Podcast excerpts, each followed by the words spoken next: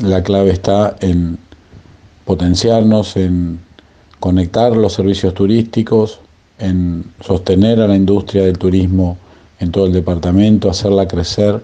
La clave está en la conectividad, en, conocer esos, esos nuevos emprendimientos, en ser vinculantes entre todos, ¿no?